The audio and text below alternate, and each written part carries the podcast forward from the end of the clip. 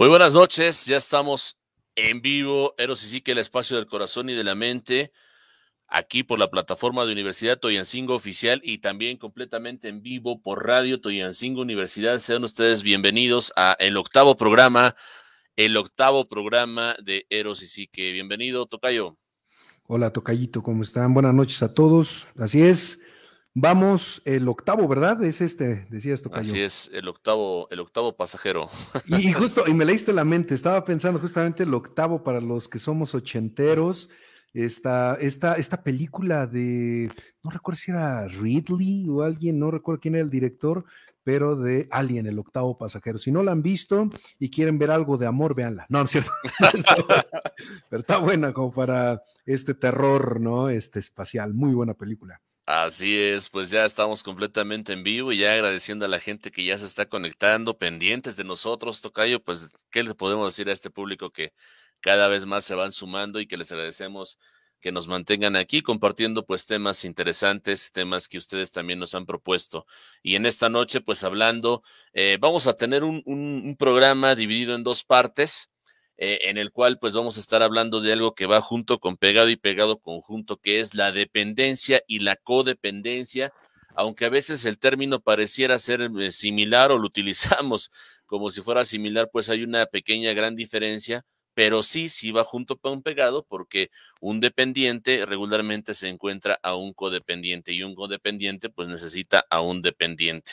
Eh, de alguna manera, eh, para hacerlo, pues en un pequeño resumen, vamos a decir que el dependiente va a ser que el que pues necesita a la persona o va a estar siempre vinculado a la persona, eh, pero pues no va a querer eh, separarse de él, siempre va a estar buscando que lo proteja, que lo cuide, que tome sus decisiones. Y repito, de manera muy resumida, porque vamos a profundizar más en el codependiente, pues el codependiente es el que va a buscar tener alguien a quien proteger, ¿no? alguien a quien cuidar, alguien a quien mimar, pero curiosamente el codependiente a veces también no va a querer dejar que esa persona a quien cuide pues pueda avanzar, porque si avanza también se pueda escapar de sus de sus garras, ¿no? claro, y fíjate, una, cosa interesante que dices, que va a proteger o a cuidar. Fíjate, eh, y, esto a todos los que nos están escuchando y que hablabas de la gente que se va sumando y un agradecimiento de verdad muy, muy este, grande por, porque al, final de cuentas el programa es para ustedes. Esta, esta cuestión de proteger se llega a confundir con el miedo de que no te vayas. Justamente como decías, Tocayo, si tú avanzas y me superas o te vas hacia otro lado, entonces me dejas solo y por consiguiente, pues ya, ¿a quién voy a, a tener, dirías tú, en mis garras, ¿no?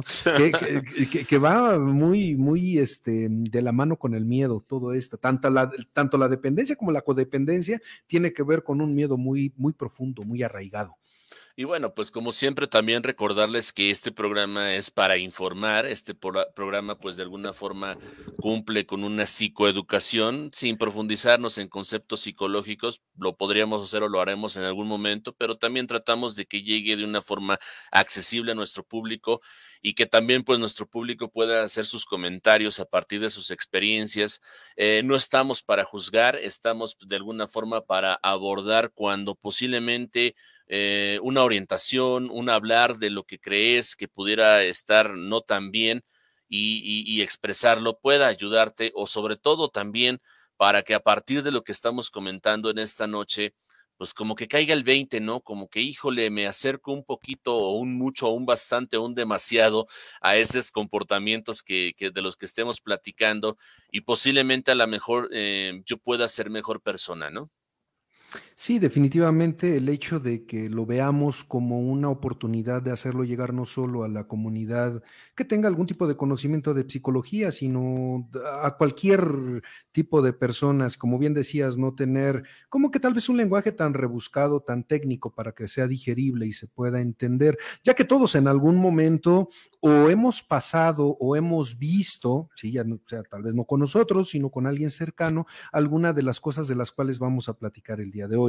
Que, pues, siendo sinceros, yo en lo particular en algún momento sí me llegué a ver en alguna de estas dos posiciones. Yo creo que, que muchos, que, y como decías bien, Tocayo, el chiste no es juzgar porque no somos nadie para hacerlo, pero sí empezar, como decías, esta educación, este quitarle el tabú, porque mientras más lo ocultamos, mientras más lo vamos haciendo como secreto, pues le damos más poder y más eh, eh, difícil es poder eh, dar el siguiente paso.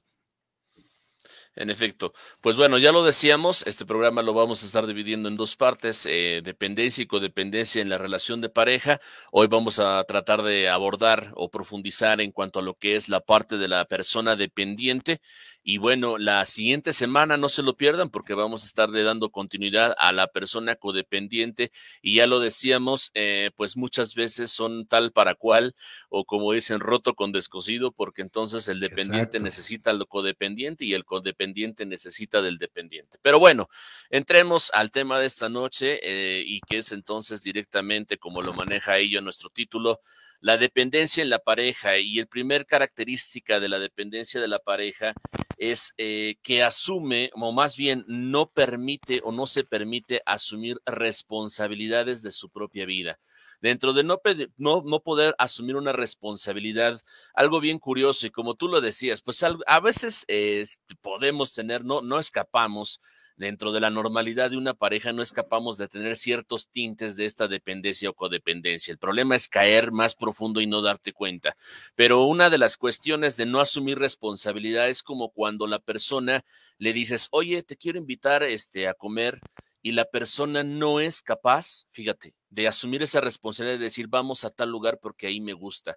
Porque posiblemente si vamos a ese lugar y a la pareja no le termina gustando la comida, entonces cree que eso puede ser un factor como para que la pierda la pareja, hasta ese extremo puede ir. Otro elemento que puede ser eh, incluso es que no pueda tomar decisiones propias que necesita, por eso ahí la dependencia de la pareja para tomar decisiones, como por ejemplo para trabajar, como por ejemplo para qué vestir. Necesita que le diga a su pareja cómo tiene que vestir para agradarle y para entonces para saber que si le agrado no se va a ir con otra persona. O incluso a veces hasta depende de la decisión, si acepta un trabajo o no, o si acepta, eh, o más bien, qué estudiar, ¿no? O sea, híjole, es que a mí me gustaría estudiar esto, pero ¿cómo ves? Ok, tú lo puedes decir con la pareja, oye, pues a mí me gustaría, digamos, una relación más o menos que iría como en el noviazgo de adolescentes, ¿no? Que es cuando el bachillerato, y ahí está la decisión de elegir una carrera y entonces la persona dice, bueno, pues es que a mí me gusta psicología y tomas la decisión, pero la persona no es, es, oye, ¿y cómo ves si estudio psicología? La cuestión es que le estás dando la decisión de qué estudiar a esa persona, ¿no? Ahí sería una clave de identificar a una persona dependiente, porque como ya lo comentamos, no puede asumir responsabilidades. ¿Cómo ves, Tocayo? Sí, y, y, sobre todo este no asumir la responsabilidad tiene que ver en primer lugar, por el miedo, lo que dices, ¿no? ¿Qué tal si no le gusta o qué tal si no está conforme mi pareja? Pero esto también de no asumir responsabilidades también tiene otro, otro eh, origen, que es permanecer en esta zona de confort. Aunque parezca, em, ¿cómo decirlo? Aunque parezca ilógico, pero para una persona dependiente es mucho más sencillo que otra persona vaya tomando las riendas de su propia vida. ¿Sí? Y no, y no juzgando si es bueno o malo, ¿no? Sino repetimos, eh, verificando u observando cuál, es el comportamiento de esta persona para que lo vayamos entendiendo. Entonces, como yo no tengo la facultad o no quiero cargar con el peso de que si algo sale bien o sale mal, eh, pues sea mi responsabilidad, por lo regular, pues se la dejo al otro, ¿no? Y ya sabemos que es bien fácil cuando yo no tomo la responsabilidad y la toma el otro, decir, ya ves, pues es tu culpa, ¿no? Y, de esta manera también esta, esta estructura del propio yo va perdiendo, em, o, esta estructura de la persona, esta, esta característica que le hace ser eh, un individuo, va perdiendo peso. Y esto muchas veces, digo, mm, lo podemos ver en los niños. En los niños no es de que sea alguna cuestión de preocuparse, ¿no? Pero pues los niños por su falta de expertise, porque van desarrollándose apenas en, en, estas eh, herramientas eh, individuales y sociales, pues van a decir, oye, eh, no sé, los que tengan niños pequeños lo sabrán, ¿no? mamá, ¿qué me pongo? ¿Me pongo el, el, pantalón o el vestido, ¿no? ¿O me pongo los zapatos azules o negros? Entonces es normal porque al final de cuentas van entendiendo cómo es esta cuestión de la responsabilidad. Aquí la problemática, y, lo pongo entre comillas porque algunos no lo verán como problema, pero para aquellos que lo vean como problema es, ya estoy en una edad ya más allá de la adolescencia y todavía estoy buscando a que eh, las demás personas, y en este caso mi pareja, vaya asumiendo estas decisiones porque yo no quiero cargar por el miedo y también pues porque es mucho más cómodo el que otra persona se haga cargo. Y de alguna forma, como tú ya lo dices, este, hablando un poco del origen de, esta problema, de, esta problemática de la dependencia en la pareja, eh, pues que surge también en, las, en la edad temprana y que a veces es producto de la necesidad afectiva no cubierta, ¿no? de cuando a veces los papás o bien están en su propio mundo, eh, inmersos en la economía o en la falta de economía en la familia, a veces cuando pues puede haber una separación y entonces eh, ellos necesitaron también haber sido eh, pues cubiertos, ya lo decía, con esa parte afectiva y al no haber esa, esa figura, pues entonces ellos van a buscar suplantar esa figura posteriormente con la pareja. El problema es que si de entrada supo que los papás no estuvieron ahí para él, entonces de grande él quiere que siempre esté para ahí la pareja y tiene el temor inconsciente de que también la pareja le haga lo mismo que los papás, ¿no? Que no estuvieron ahí para él. Claro, y ahorita voy a hacer mención a una forma muy particular de ver estas cuestiones de una psicoanalista, me parece que es argentina, que se llama Susana Goodman. Mm. Y ahorita que lo mencionas, me, acordé. Y, al tema, fíjate, y no, no lo había hasta ahorita que conecté. La dependencia y la codependencia, que ahorita vamos a hablar de la dependencia, pero tiene que ver con lo que Susana Goodman habla de positivos y negativos. No de que sea bueno o malo, sino que el positivo lo observa como un exceso de algo y lo negativo lo maneja como una carencia de algo. ¿sí? Entonces, la persona dependiente va a estar siempre, eh, como bien decías, Tocayo, y por eso ahorita como que me, acordé, va a estar manejando con estas carencias. El codependiente, que lo veremos la próxima semana, vamos a hablar, él va a manejar o va a estar, em, eh, eh, va a estar laborando constantemente con estos excesos, ya que el dependiente siempre va a estar desde la carencia, pero es una, es una creencia de carencia. Sí, porque bien, como decías, Tocayo, de niño tal vez se fue formando en este sentido de carencia, en el no eres lo suficiente bueno para, no tienes la suficiente madera de, y sobre todo, y esto es bien importante con los papás tal vez que nos estén escuchando, que se ha puesto tan de moda esto de me baso en tu valor con los resultados.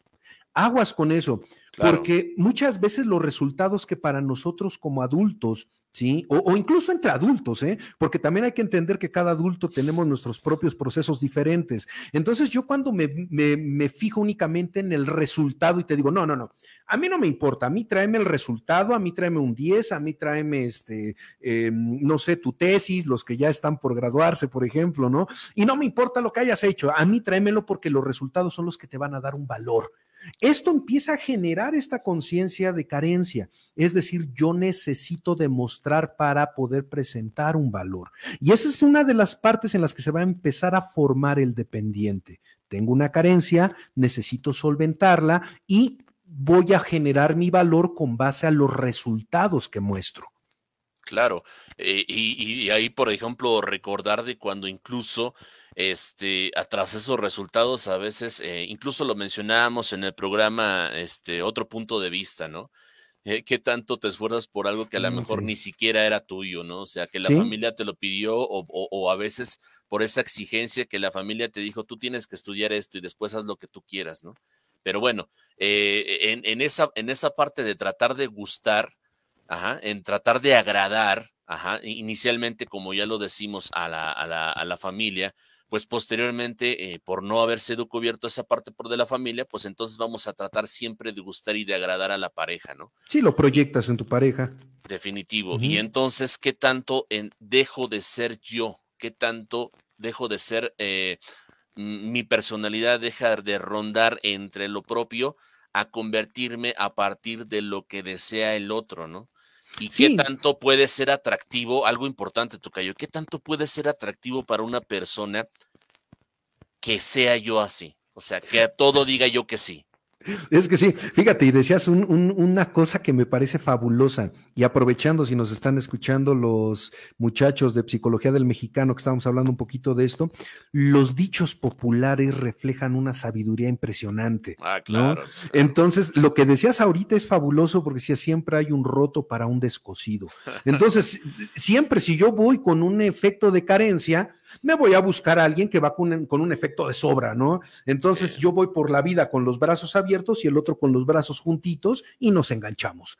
Entonces, ¿qué tan atractivo va a ser mi, sentido de carencia para la demás gente? Pues tal vez no para toda, pero sí va a ser muy atractivo para las personas que están buscando de manera, como decías, consciente o inconsciente, un perfil de carencia como el mío para formar esta, esta particularidad, esta, eh, este dueto de entre el, dependiente y el codependiente. Voy de dependiente, pues ¿cuál es lo lógico que me encuentre? Pues una persona que va como codependiente. Eso es eh, eh, muy, muy este, interesante de ver, porque si yo voy con esta carencia, pues voy a ser muy, eh, pues, ¿cómo decirlo?, muy atractivo hacia las personas que necesitan a una persona como yo. Bueno, no como yo, ¿no? Sino en el ejemplo. Vamos con los primeros saludos para Freddy Sevilla. Gracias. Saludos por escucharnos. Saludos. Eh, para Josué López dice, eh, si autoestima y valores están bien, no necesitas depender de esa persona que tome las decisiones, sino que tú también tomas la iniciativa para hacer las cosas. Claro, el autoestima eh, va a ser una de las cosas más importantes que va a empezar a atacar el codependiente, que eso lo veremos la próxima semana, ¿no? Mientras más frágil, mientras más eh, vulnerable estés, es mucho más fácil que yo pueda controlar esta cuestión de la relación. Y efectivamente, Josué, que es este un alumno de, de psicología, toca yo no sé si ya lo ubiques, pero. Ya, vamos empezando este a ubicarlos y que por cierto, pues ya agradecemos también su participación y que se vayan integrando a Radio Toyancingo Universidad más adelante. También ellos tendrán el micrófono y el espacio, Tocayo. Claro que es la idea, es la idea que los muchachos de las diferentes licenciaturas vayan tomando parte, vayan tomando actividad hasta el punto que posiblemente ya tú y yo ya estemos jubilados en una isla del Caribe mexicano, ya viendo, viéndolos a ellos ahora, ¿no? Me, recordaste al, Chombo, ¿no? Que es el viejo jubilado, que es por cierto recomendables a quien les guste la cultura musical, muy buenos, este, muy buenos reportajes de Chombo, pero bueno, regresamos a esta parte. aquí algo importante que nos dice este José, sí, la autoestima, el problema es que ahí desde ahí empezamos. La persona que es dependiente va a tener carencia de autoestima, porque ya lo mencionábamos. Desde un principio no fue bien fortalecida en, e, en, la estructura familiar. Y curiosamente, el otro punto del que vamos a ir hablando es que obviamente tiene temor al rechazo. Y una persona que no tiene autoestima bien fundamentada, pues ahí es donde le va a pegar, en ese temor a ser rechazado, a ser rechazado por expresar sus puntos de vista, a ser rechazado por expresar sus gustos, a ser rechazado por expresar su pensamiento, que es algo tan sencillo, pero que a veces para él le va a ser imposible o difícil, porque va a pensar que si expresa lo que siente o lo que piensa, la persona lo va a abandonar. Y fíjate, y aquí a, todos los que nos están escuchando, yo quiero exponer una idea interesante ahorita lo que dices, Tocayo. Esto de, tener miedo al rechazo tiene mucho que ver con una ideología que se ha estado fundamentando últimamente de manera mucho, muy preocupante, que es no querer equivocarnos. Es decir, yo no me quiero equivocar y por eso yo tengo que hacer lo posible porque hasta si me equivoco tengo que cubrirlo, ¿no? Para que no se den cuenta que me equivoqué. Y todo esto tiene que ver con este miedo al rechazo.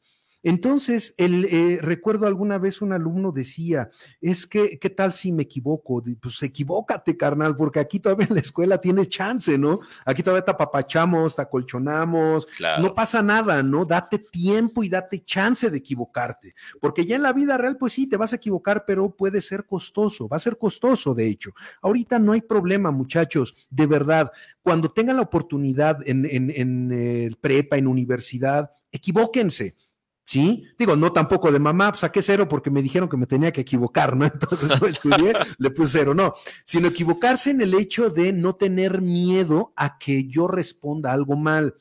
Todos estamos expuestos a equivocarnos porque nadie somos expertos al 100% de nada. Entonces, nos podemos equivocar, claro. Y esto es lo que hay que empezar también a enseñarle a nuestros niños. Ojo, ¿y por qué estoy tan enfocado ahorita en los niños? Tuve alguna conversación hace algún tiempecillo, algunos este, días, y hablábamos justamente de eso, de los niños. Le decimos a los niños también en esta formación, y ojo, porque desde ahí, como bien decías, Tocayo, se empieza a estructurar esta dependencia. En hecho de decir lo, lo, que platicamos hace rato, tus resultados. A mí lo que me importa es tus resultados. Y algo muy interesante que lo quiero poner sobre la mesa también, Tocayo y toda la gente que nos escucha, empezar a no normalizar en los niños decirles, me siento orgulloso de ti.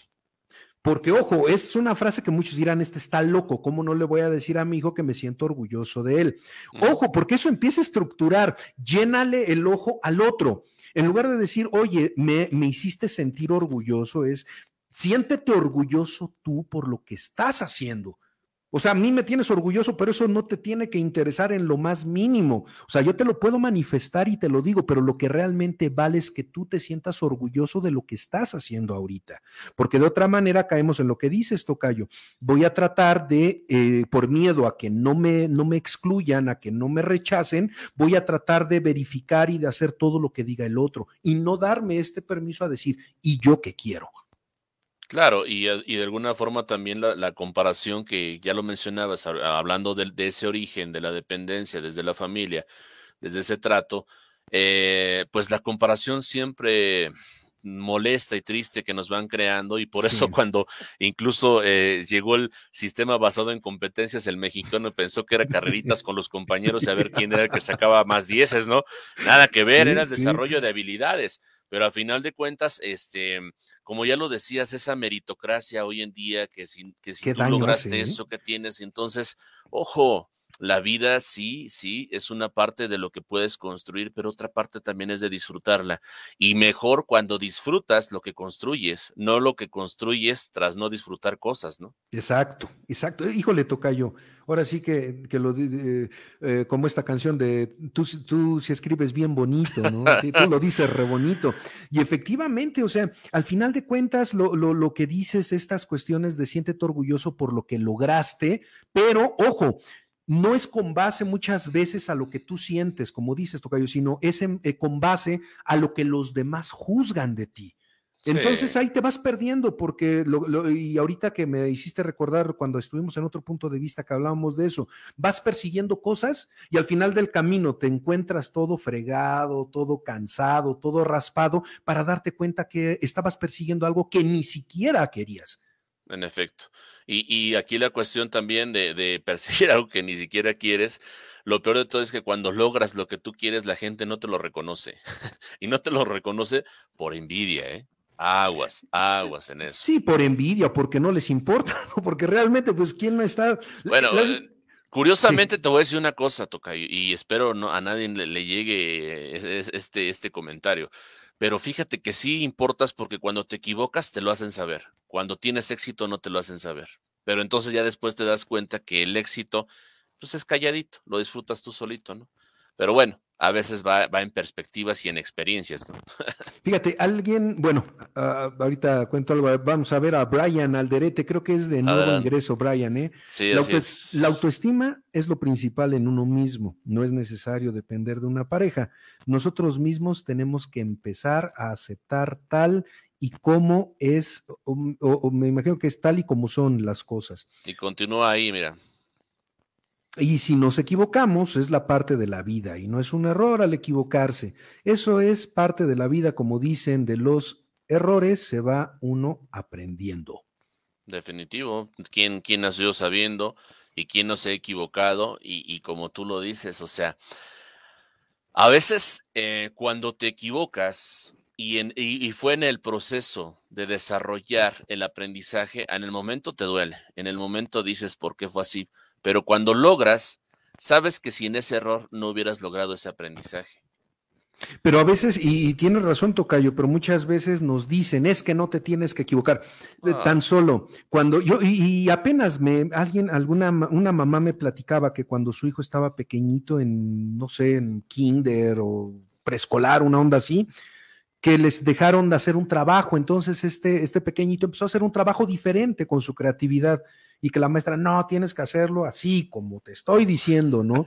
Entonces ya desde ahí dice, digo, y yo no estoy diciendo que no tenga que haber ciertos parámetros, ¿no? Si vas a hacer un, un, ensayo en formato APA, pues para eso está el formato, ¿no? Lo tienes que hacer. Pero al final de cuentas, todo el contenido, toda esta parte creativa, pues la tiene, tiene que surgir de ti.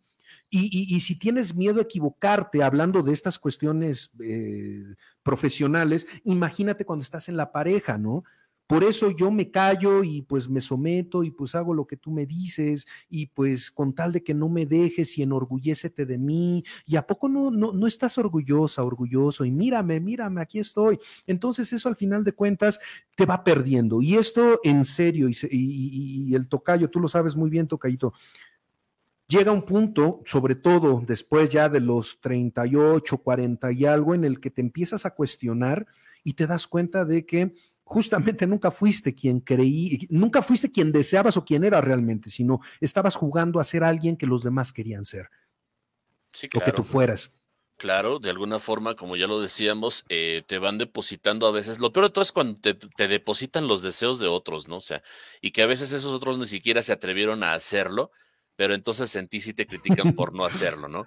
Pero, híjole, eh, aquí la cuestión es, eh, ahorita que mencionabas de cierta etapa, ¿no? Incluso de la etapa por la que andamos rondando o pasándonos un poquito, este, lo, hermoso de la vida es que no hay etapas, o sea, no te, te, te, dicen, es que a los 30 esto, a los 40 esto, no, espérate, no hay etapas. Eh, yo he tenido alumnos de 60 años que con gusto estudian y dijeron, yo quería estudiar la carrera que sea, y no, le, no escucharon eso de etapas. Y si tú quieres, todavía tienes sueños, pues adelante. Ahora, el problema, regresándonos a la dependencia, es que también no hay, no hay edad para abrir los ojos y para decir, ouch. O sea, si ya tuve esta parte en la infancia, si en la infancia tuve esta problemática y si estoy repitiendo desde el, desde el noviazgo y entonces me casé y mantengo esta situación o por eso me dejaron o por eso me tratan así, no hay nunca es tarde para poder remediar algo. Y fíjate, ahorita que hablas de estas cuestiones de remediar o de corregir la plana, si lo quieren ver desde esa perspectiva, eh, cuando ya se tiene estas cuestiones de pareja, y esto digo, es estadístico, ¿eh? yo no estoy ni deseando bien ni mal a nadie, pero en cuestión estadística, ¿eh? Cuando ya estas parejas empieza una como a quererse desempolvar todo ese, eh, pues esa, mm, eh, pues esos rezagos de años y años y esos dolores y demás, eh, aunque la otra pareja también quiera hacerlo y vayan a terapia, estadísticamente la mayoría de las parejas que van mm, terminan no estando juntas, sino únicamente tener un proceso como de, de separación pues más tranquilo, un proceso más amigable. ¿No? Pero sí, ya cuando, eh, y esto lo digo por las personas posiblemente que ahorita se estén eh, tal vez este, viendo reflejadas y decir, pues le vamos a echar ganas con la pareja. Adelante, hay que echarle si gustas y demás, pero nunca hay que perder de vista que cuando una persona empieza a salir de la dependencia, que regularmente es quien va a salir, el codependiente es mucho más difícil, pero esta persona dependiente, que es la primera como que va a empezar a sacudirse, pues su pareja va a mostrar resistencias y pues ah, muchas veces no va a resultar como uno quisiera. Y entonces por eso se desacredita de que, y digo, no lo voy a manejar de, manera exclusiva al psicólogo a terapia, pero pues si lo así, no, nosotros podemos solos, nosotros con nuestro amor vamos a poder solos y, si esta es la problemática, eh, hay que tratarlo, pero nosotros podemos solos, este, o no vayas a, terapia, o no vayas a la iglesia, o no vayas a algo que aparentemente te puede dar esa apertura, sobre todo abrir la perspectiva de lo que nada más estás ensimismado con la pareja, ¿no? Sí, pero ya cuando empiezas este proceso, ya cuando te incomoda, porque aunque pueda parecer un poco ilógico, muchas de las personas, como mencionábamos al inicio, dependientes, están en una zona de confort y no por eso juzgarlas, decir, ay, y, es que eso se da mucho. Yo me acuerdo mucho familia que yo tengo cuando estaba chiquito, es que mi esposa o mi esposo, ay, cómo eres mensa o menso y por qué no te sales de ahí. Pues no es tan sencillo, ¿no? O sea, no es el hecho de decir, no me salgo porque soy menso, porque nadie somos mensos, diría mi abuelo, no hay borracho que eh, tome fuego, algo así decía. Entonces, no es que seamos mensos, sino que estamos teniendo una ganancia implícita. ¿Sí? Un dependiente, como bien decías al inicio, Tocayo, está generando estas eh, carencias eh, eh, que necesita llenar. ¿Sí? No de una manera muy sana, pero al final de cuentas le funciona. ¿En qué momento va a venir el cambio cuando la persona ya no pueda más? Y esto también tiene que ver con las edades, ¿no? Muchas veces, por muy eh, inteligente que seas, tienes 20, 30 años, sí, puede ser que estés metido en esta, en esta em, eh, pues, vorágine de, no entender qué pasa y con el tiempo muchas veces ya eh, vas como asentando un poco más estas ideas. No quiere decir que los jóvenes no puedan darse cuenta, ¿no? Pero para eso sí se necesita un grado de humildad muy grande y humildad en el sentido de lo que decías, necesito a alguien que me oriente por dónde ir. Mientras pienses que tú eres el, mero, mero fregonazo y puedes solo, posiblemente puedas, ¿no? Tal vez algún número pueda hacerlo, pero en su mayoría va a necesitar el acompañamiento profesional para poder salir de ese escollo. Claro, pues ahí vamos con otro comentario. Ángel Guevara dice, yo considero que la autoestima es autónoma, pero cuando se tiene que ceñir la persona alineamientos, se vale escuchar observaciones, mientras sea para mejorar un núcleo de trabajo. Mm, ay, como que... Mm, alineamientos... Mm, no sé, como que me perdí de momento, Tocayo. Bueno, de alguna forma, este, yo aquí tuve un poquito de problema con el audio, pero eh, sí, o sea, a final de cuentas, el escuchar, el escuchar observaciones, eh, ya lo dice, mientras un, sea, sea para mejorar un núcleo de trabajo, bueno, posiblemente también no lo habla en, en, la dependencia de la pareja, sino también posiblemente en el ambiente laboral, ¿no? Sí, pero fíjense, hay algo bien interesante, la gente cercana a ti Mm, te va a decir cosas tal vez que hay que saber diferenciar entre una proyección de ellos y una cuestión que sí es evidente para los demás y que no es evidente para ti, ¿sí? Entonces, eh, pues sí, Ángel, creo que ya es que ya ando medio segatón. acá, acá nos escribió algo más. Bueno, antes un saludo para Laura Hernández. Eh, dice, yo considero que la autoestima debe ser eh, automa bueno, de ser autónoma, pero cuando existe una relación de pareja, los involucrados generan acuerdos y se valen de las observaciones constructivas. Claro, definitivamente, o sea, el autoestima va a estar constituida a partir de cómo tú, tú la vas a ir creando, pero va a ir relacionada en cuanto a cómo el entorno te está o ayudando o no tanto ayudando. Ahora, lo como tú bien lo mencionas, en la pareja, sí, si están involucrados, llegan acuerdos, llegan observaciones constructivas. El problema en esta situación es cuando nosotros estamos hablando de una persona dependiente y esa persona dependiente, ajá, va a poner a su pareja, la persona dependiente es la que se pone por debajo y pone a su pareja por encima. Si hay más, más que acuerdos en, en dos sentidos, nada más va a ser acuerdo a un sentido, ¿no? que es el que la otra persona diga. Claro. Y yo estoy de acuerdo, aunque en el proceso pues me esté destruyendo. Ahora, la, la, dinámica en específicamente, posiblemente puede decir, híjole, no estoy de acuerdo, pero prefiero estar de acuerdo con él porque si no estoy de acuerdo me va a dejar. Claro. Porque si no estoy de acuerdo, entonces me abandona por otra persona. Entonces, aquí lo importante, fíjate, cuando pone como prioridad a la pareja, en el caso de la persona dependiente, puede ponerla por encima de la familia, puede ponerla por encima de los hijos, puede ponerla por encima de su trabajo, puede ponerla por encima de su salud.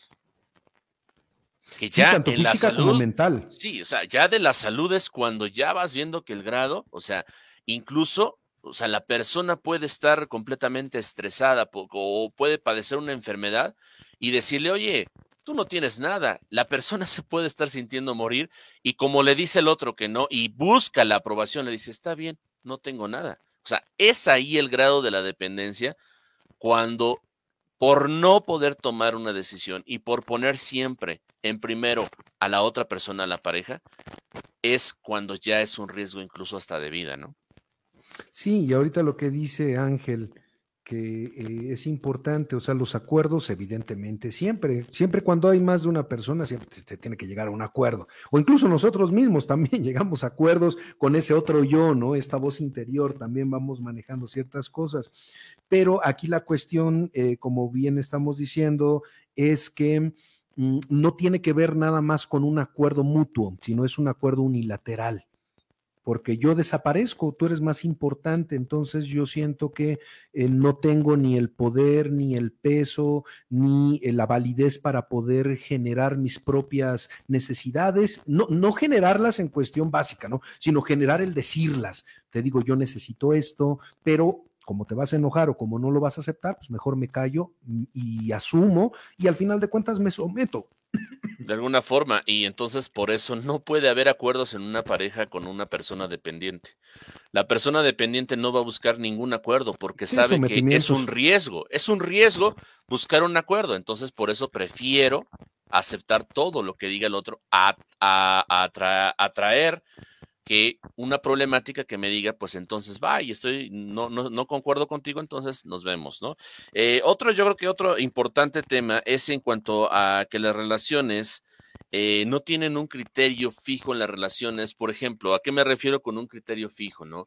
En el decir, eh, bueno, pues a lo mejor no conozco mucho de ti, necesito conocer más de ti, cuáles son tus aspiraciones, cuáles son eh, tus objetivos en la vida. O sea, la persona no va a buscar una persona que le atraiga en muchos sentidos. Lo único que le va a atraer es que le cumpla en el hecho, de que pueda estar con él. O sea, no necesita más. Con que esté con él es suficiente. Lógicamente, cuando tú estás desarrollándote y cuando vas, pues, experimentando en la vida cierta evolución de la pareja, pues vas a ser un poco más selectivo la vida misma, hablando de esos errores que decíamos al principio, te va a ayudar a entender qué quieres y qué no quieres de la pareja. Pero ella no es, o ella o él, porque obviamente se da en ambos, en ambos casos, eh, pues no es que se vaya a poner muy exigente con la pareja. Lo único que necesita es que no se vaya y que le voy a cumplir todos sus caprichos y deseos. Esa es una persona dependiente, por temor nuevamente a quedar solo. Sí, en estas cuestiones del criterio, pues evidentemente el dependiente elimina cualquier cuestión de, criterio que pueda tener, porque el criterio se va a mimetizar, se va a emparejar completamente con el de la otra persona. Ejemplos, y esto es muy, muy, este, digo, es un poquito extremo, pero para poder eh, visualizarlo cuando están, por ejemplo, en esta pareja en el cual eh, alguno de los dos le dice, es que tu mamá es una metiche, y, el, y la otra persona, digo, tal vez se metiche, ¿no? Pero suponiendo que ni siquiera o, tal vez un poco lo que sea la otra persona, no, pues sí, sí es que es bien metiche, es que tú siempre tienes la culpa, ¿no? Y la otra persona sin usar este criterio, decir, a ver, espérame, Exacto. Eh, como que tengo la culpa, a ver, vamos a manejarlo, a ver qué, qué pasó aquí, ¿no? Entonces esta falta de criterio es únicamente asumir, lo que tú me digas es lo que para mí va a ser la realidad. Si tú dices que paso demasiado tiempo eh, con mis amigos, pues ya dejo a mis amigos. Si tú me dices que paso demasiado tiempo haciendo algo que me gusta, por ejemplo, ir al gimnasio, ir a hacer un deporte o ir a comer algo que me guste, entonces este criterio se ve nulificado porque entonces lo único que va a contar o lo único que va a tener peso, como decíamos anteriormente, para que no se enoje, para que no se vaya, para que no me deje, para que no entre yo en este espacio de angustia, entonces el único criterio es el de mi pareja, ¿sí? Y decías bien, está por ejemplo, estas cuestiones de la vestimenta. A mí me gusta ponerme, no sé, guayaberas, ¿no? Pero este, eh, mi pareja me dice, no, es como te pones eso, entonces yo pierdo ese criterio, yo ya no es lo que me guste, sino que asumo que efectivamente la otra persona o la forma de ver de la otra persona es la única válida. Claro. Eh, nos comentan ahí, a ver si es un, detalle de, internet, este, que se corta un poco el audio en momentos. Ah, sería la primera ocasión que sucedería, Tocayo, pero bueno, vamos a checarlo. Y aprovechamos para mandar un saludo a Perlita Hernández. Perlita, eh, hola. Pero bueno, eh, sí, esa parte que, que, comentas nuevamente, Tocayo, este, como ya lo decíamos, pone por encima a la pareja, o sea, no va a tomar una decisión propia y esa no decisión propia, pues está por todo, por todo, siempre por temor al rechazo. Ahora, ¿cómo poder eh, ayudar a una persona con dependencia que ya el tiempo va avanzando y cómo poder acercarte, cómo poder ofrecer información, cómo poder decirle eh, cuando esa persona, a final de cuentas, ya lo decías, en ese temor o en, esa, mm, en ese estado de confort, en ese miedo al cambio, no, eh, no va a buscar consejos, ni va a escuchar consejos. ¿Cómo se podría uno acercar en esa situación, Tocayo? Pues fíjense, pues para empezar, eso del consejo, yo, yo sí soy un poco de la postura o un mucho de, pues no puedes dar consejos, ¿no? Porque uno, no te lo van a entender y dos, pues es una gran responsabilidad no puedes dar consejos porque al final de cuentas mm, eh, la, única persona que puede entender qué es lo mejor para ella una vez que decide iniciar este proceso de transformación, pues es la misma persona, ¿no? Entonces, eh, cuando tú ya estás sintiendo eh, este malestar, Sí, lo que decías, no yo ya estoy viviendo con una angustia constante, ya mi salud física y mental no está eh, pues, ¿cómo decirlo? Eh, no está ah, bien, yo percibo que no está bien. Yo lo, lo, que sugiero siempre en primer momento, una vez que estás tomando conciencia de esto, es no le temas al dolor. Porque lo primero que viene como estructura, ¿sí? O, como este sistema estructurado de la carencia dentro de esta perspectiva de la persona dependiente es, me va a dejar y sin él o ella me va a doler hasta el alma porque nadie me va a aguantar, nadie me va a cuidar, nadie me va a decir, nadie va a ser como esta persona. ¿Sí? Entonces, primero, ¿estas separaciones pueden ser dolorosas? Claro que sí. Entonces, empezar a quitarle un poco este poder al dolor. La vida tiene cosas dolorosas, sí. Apenas platicaba con un psicólogo, con el psicólogo Raúl Arce, que lo vamos a tener en unas semanas, Tocayo. Eh, aquí va a venir a Tulancingo y logramos afortunadamente que nos diera un espacio para poder platicar. Platicaba yo con él y me decía algo bien interesante. Me decía es que la vida no tiene por qué carecer de dolor. O sea, la vida viene implícito este dolor. Lo, hablábamos, lo hablábamos en la resiliencia. Exacto, exacto. Y, esta parte de la resiliencia es, si viene este proceso y te duele, por más que le busques eh, darle vuelta a este dolor, en algún momento se va a presentar. Entonces, ya estás en, en este proceso, permítete que te duela y no tenerle miedo al dolor. O sea, va a ser un proceso normal dentro de todo esto que vas a pasar, definitivamente. ¿Sí? Entonces, lo primero, o, o, tal vez no lo primero, pero sí de las cosas más importantes es, vele quitando ese poder al dolor no vayas pensando en que el dolor es malo. Obviamente tampoco vamos a estar viviendo en el dolor, ¿no? Pero también no, no pensar como que si me duele va a ser malo, lo que platicábamos en, otras, eh, en otros episodios, ¿no? Es como esta herida cuando te, te, te lastimaste y no te lavaste y se te infectó sí, te vas a tener que, raspar y eso que te está generando el tejido en descomposición, pues te va a doler, pero ese dolor te va a ahorrar muchos dolores a futuro, te van a ahorrar muchas cosas que eh, te, pueden ocasionar todavía más dolor.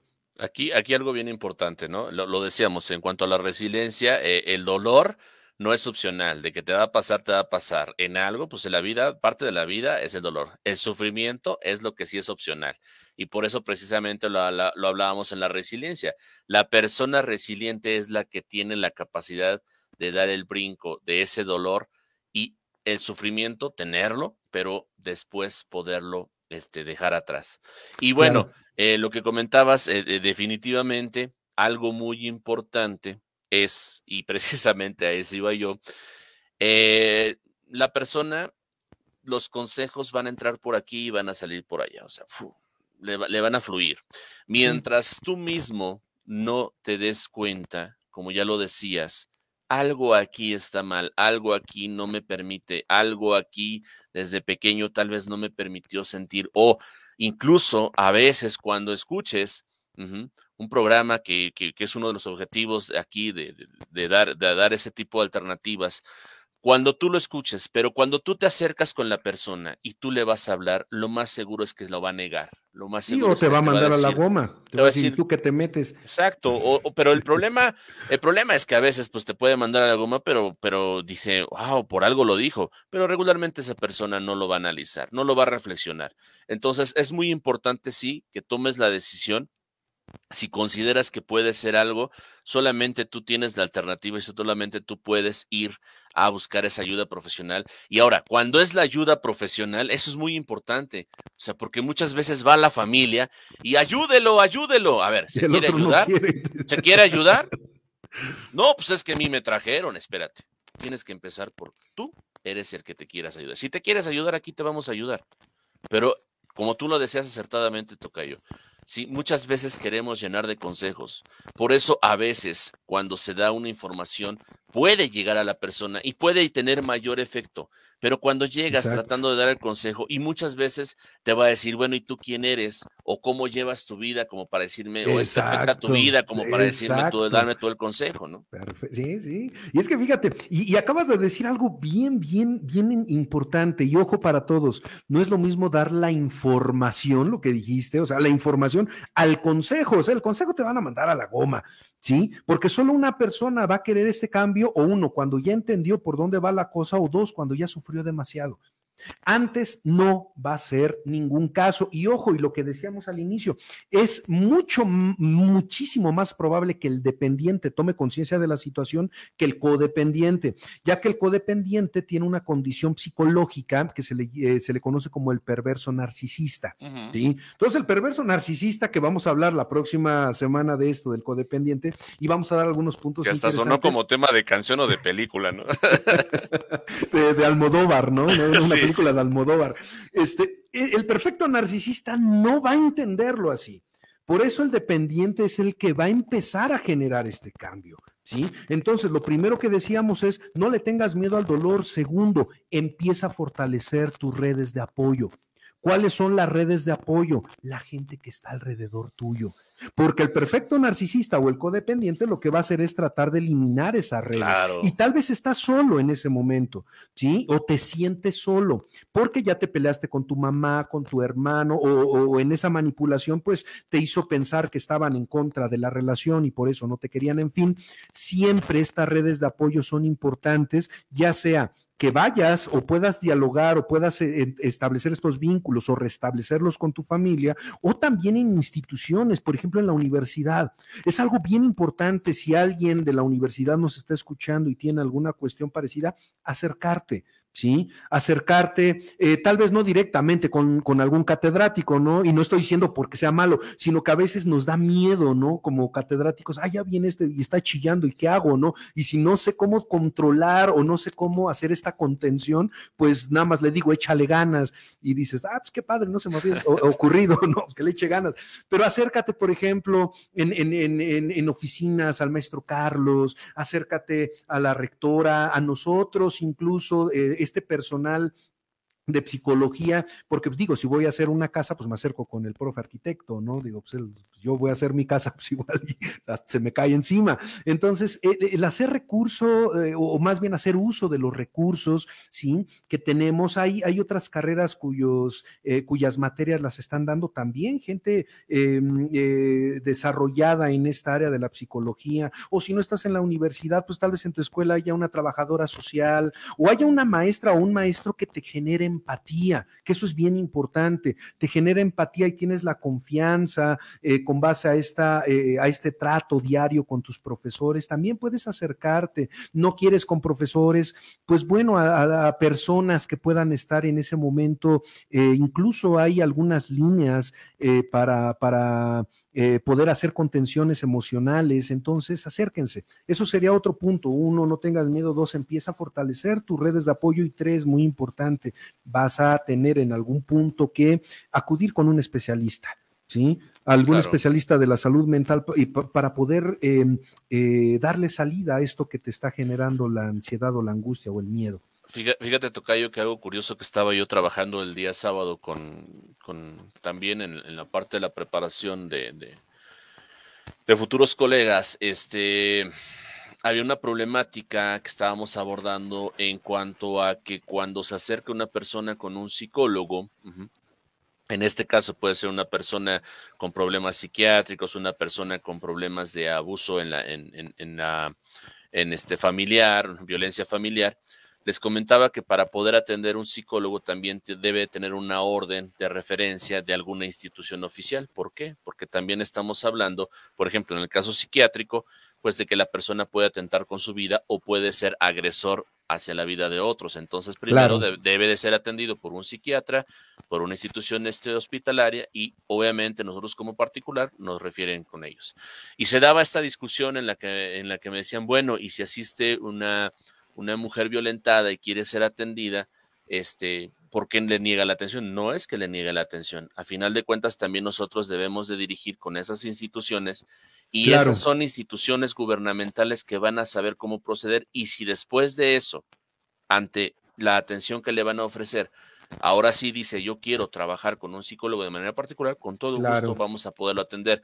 Entonces, sí, nosotros vamos a hacer, como ahorita tú lo decías, en esa en esas redes de apoyo vamos a hacer punto de contacto como lo para referenciar y de alguna forma vamos a escucharte que te sientas escuchado y también vamos a buscar ese apoyo donde te lo van a también poder ofrecer de, de, manera este pues profesional y nosotros no dejaremos de seguir siendo esa persona que pueda, que pueda apoyarte, ¿no? Y que pueda escucharte. Claro, y que todo, eh, sobre todo como profesores, no podríamos llevar un acompañamiento como tal pero en ocasiones es más valioso un amigo en el proceso que un psicólogo, psicóloga, ¿no? Entonces ahí es donde se van generando estos, estas relaciones, estos, estas redes de apoyo, ¿no?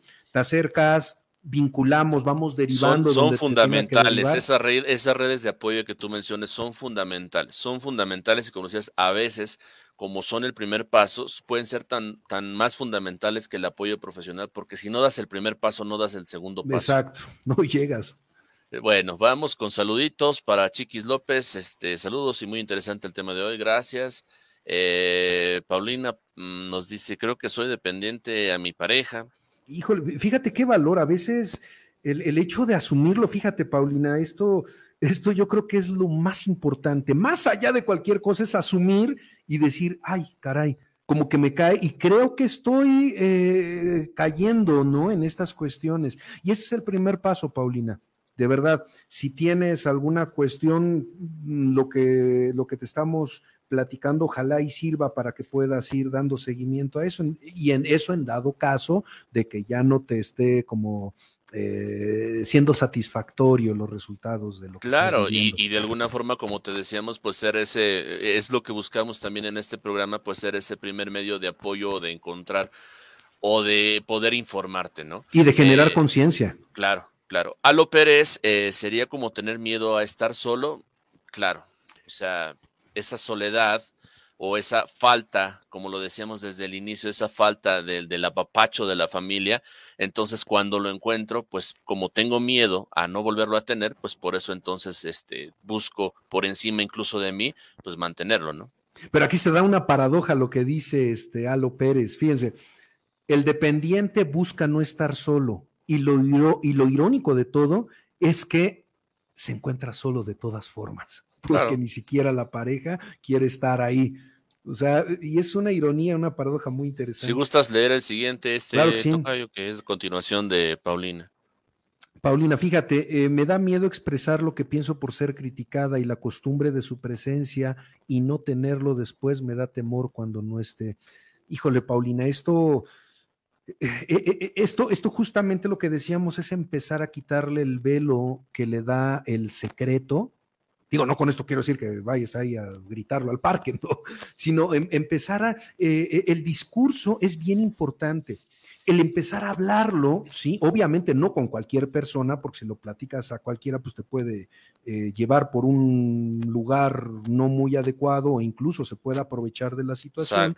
Pero efectivamente, Paulina, la crítica de la familia, la crítica de los amigos, porque estas cuestiones de dependencia y codependencia, el codependiente te va a ir limitando de amistades para que únicamente tus viejas amistades se queden a un lado y ahora las únicas amistades sean las nuevas, las de él, porque de esa manera va generando este cerco, ¿sí? Te vas y con qué amigos te quedas, qué va a decir tu mamá, tu papá, híjole, ya sabes que a mí me adora y qué va a decir si te vas, ¿no? Ahí continúa la, la escribiéndonos, si gustas leerlo, este tocayo. Pero ya me di cuenta y ahora cómo lidio con ese dolor primero, el, hecho de, poder lidiar con ese dolor es empezar, uno, a hablarlo y dos, a generar este proceso de duelo. Eso va a tener que ser, ¿sí? Eh, al, terminar una relación de pareja se viene este proceso de duelo que se tiene que vivir, pero va a ser algo más fácil. Uno, como te digo, si estás dispuesta y sabes que va a doler, así ya no le vas a tener miedo a este dolor que viene y que es un dolor reparador no, no, no un dolor de ese eh, em, asfixiante. Y tú te vas a dar cuenta, Paulina, que es un dolor diferente. No es el que te asfixia, el que te, cierra la garganta y te oprime el pecho. Es un dolor que sí puedes sentir en el cuerpo, pero que te deja respirar, te deja sentir eh, eh, que vas por el camino. Y eso es una voz que solamente tú, tú, tú puedes percibir. Entonces, dale chance a ese dolor. Dos, lo que decíamos, genera estas redes de apoyo busca, eh, yo sé que a veces la familia por esta crítica no sea tal vez toda la familia, pero dentro de la familia tal vez exista pues alguno de los papás, alguno de los hermanos, los tíos, las tías, algún primo. Eh, no, no, no te quedes tanto con la gente que te empiece a juzgar o a decir, te lo dije, ya ves, pero si tú sabías, es que desde un principio, porque eso en lugar de estarte ayudando es como que te le doy la mano y por abajo te estoy dando una patada, ¿no?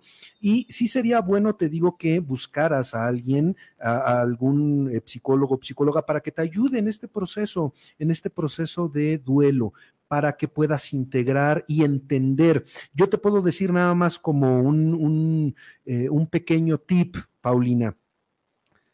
Este dolor lo puedes vivir desde dos perspectivas. Primer perspectiva, desde la culpa, desde el cómo soy tonta, si ya me habían dicho o si ya lo sabía o si ya me tal, tal, tal, lo que tú quieras. Es decir, lo puedes vivir lo que decíamos antes desde el victimismo o lo puedes vivir desde el aprendizaje.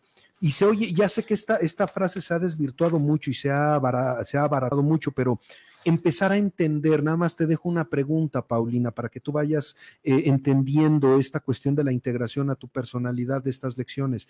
La pregunta sería, para qué viviste esta experiencia. Y el para qué te va a dar la, respuesta de qué es lo que puedes aprender de esto. ¿Sí? Entonces, vívelo no desde el victimismo y la culpabilidad, sino desde el encontrar cómo me integra, qué es lo que tenía que aprender de esto y que en este proceso de aprendizaje, en el, en el momento en el que me encontraba, como decíamos, siempre hay un roto para un descosido, porque yo rota me encontré con este descosido.